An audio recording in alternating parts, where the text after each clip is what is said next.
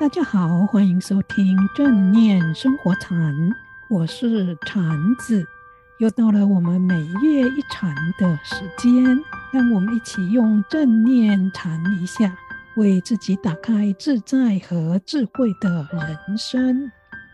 今天的主题是在对的时候做对的事，这是俄国哲学家托尔斯泰先生所写的一个故事。当我看完了这个故事后，觉得真棒，一定要分享给大家。因为它不仅和我们上次节目所说的活在当下有关，更重要的是，这个故事会让我们看到活在当下的奇迹和好处。这个故事的名称叫做《国王的三个问题》。故事是这样的：从前有一位国王。他很想知道三个问题的答案，因为他认为，如果他知道这三个问题的答案，就可以把所有的事都做对，轻松地把国家治理好，受到人们的爱戴。这三个问题是什么呢？第一个问题是什么是做每一件事情最好的时机？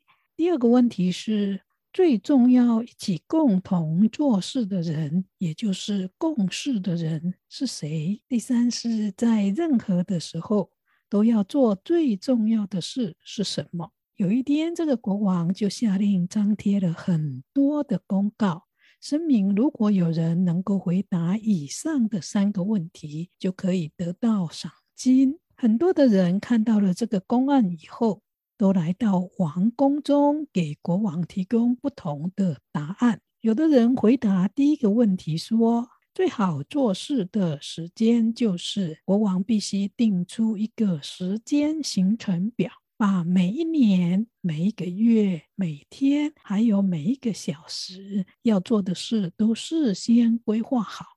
国王只要按表操课就可以了，因为只要这样做。国王就可以在对的时间做对的事情。可是有的人不同意，他们认为很多时候都会有意外或者是突发的事件，所以要事先计划好一切的事是不可能的，也是不切实际的想法。国王应该把休闲娱乐放在一边，随时关注每一件事。这样他就可以知道在什么时候应该做什么事。但也有人说，国家的事情这么多，只靠国王一个人是不可能有足够的智慧和能力去决定什么时候做什么事。因此，国王最好设立一个智囊团，有事的时候他就去请教智囊团，帮他讨论。但也有人说，智囊团讨论后才做事会缓不积极，因为有一些事情必须立即决定。也有人说，如果国王是想先知道未来的事情，应该去问算命先生或预言家。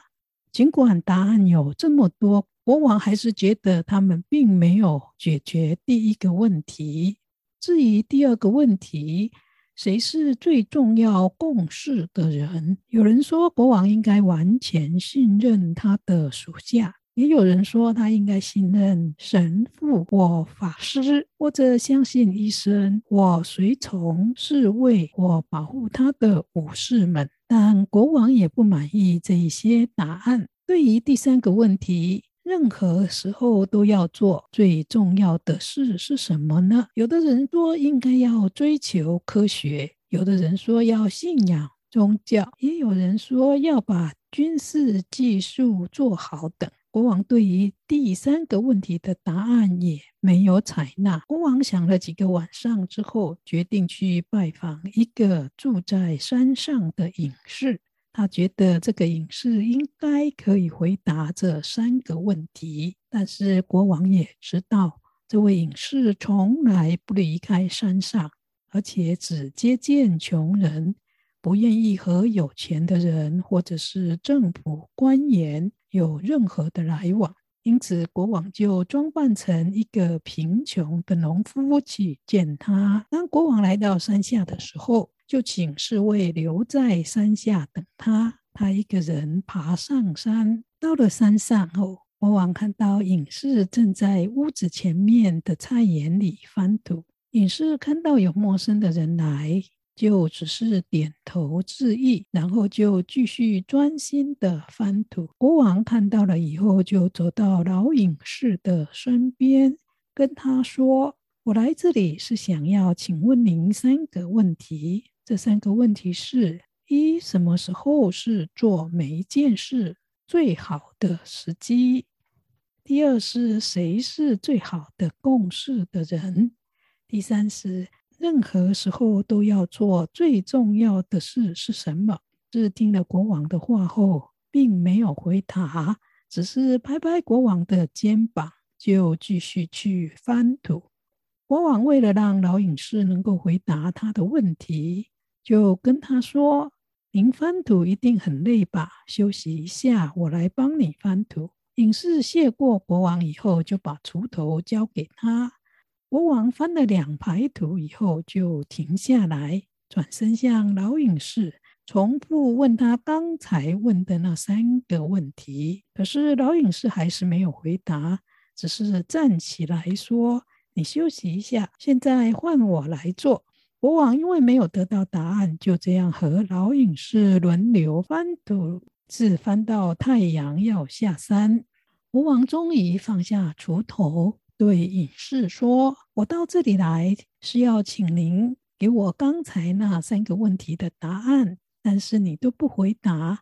现在，请你告诉我答案，好让我回去。”老隐士听了以后，就抬起头来问国王：“你有没有听到山路那边有人在跑的声音？”国王于是回过头去看，他看到在山路上有一个长得胡须的男子。手里按着肚子流血的伤口，一直往这边跑过来。就在这个男子快要跑到他们跟前的时候，就体力不支的倒在地上，而且痛苦的呻吟着。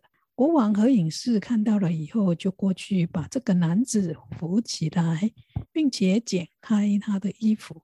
他们看到这个哇，男子的身体有一个很深被刀子伤到的伤口，国王就很仔细的帮这个男子清洗伤口，而且拿自己的衣服为他包扎。但是由于血流太多，几分钟之内血就渗透了衣服，国王只好再一次把衣服洗干净，然后再包扎这个伤口。就这样反复做了好几次。一直到血停为止，最后这个受伤的男子恢复了意识，就跟国王要水喝。由于山上的屋子并没有剩余太多的水，国王只好跑到山下的河边，用水壶装干净的水，再拿上山来给这一位男子喝。那个时候太阳已经完全下山了，而且开始变冷。所以隐士就请国王帮忙，把那个男子搬到小屋子的床上，让这位半昏迷的男子能够安静地躺在床上休息。国王因为又爬山又翻土，然后又下山去拿水给这个受伤的男子喝，累了一天，所以就靠在小屋的门边睡着了。等他醒来的时候，太阳已经升起。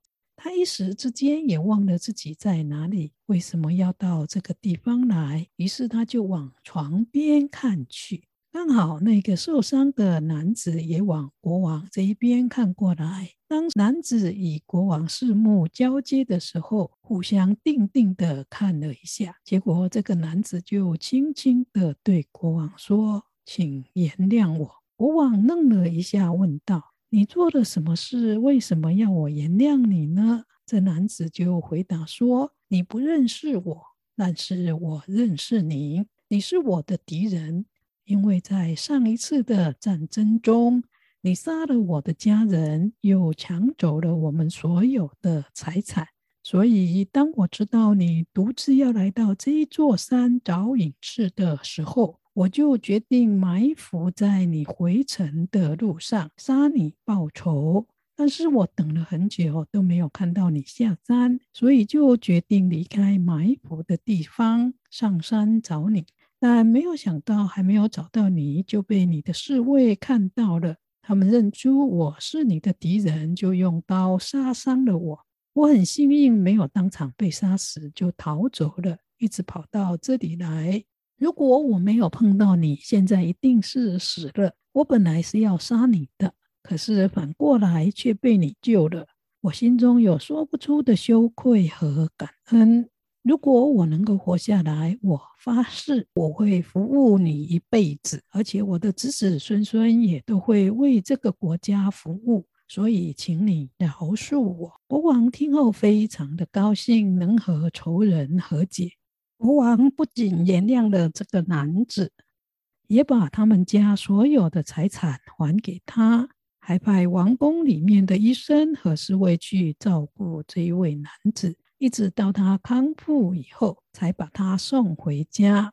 国王回去前想到三个问题还没有得到答案，就再次请教老隐士。老隐士就回答说：“事实上，你已经知道答案了。”国王一脸困惑地说：“怎么可能？你还没有回答我的问题啊？”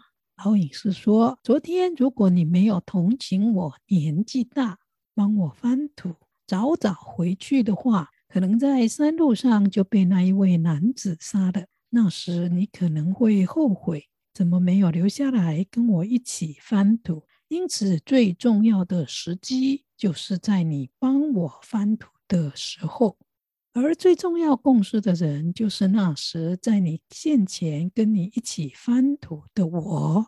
而最重要要做的事就是跟我一起翻土。然后，当那个男子跑到这里来的时候，最重要的时机就是你当下立即照料他伤口的时候。因为要是你没有照料他，他可能就会过世了，而你也会失去和他和解的机会。而且，这个男子也是你最重要共事的人，而最重要的是，就是你照顾了他的伤口。所以，记住。最重要的时候，永远只有一个，那就是现前的当下。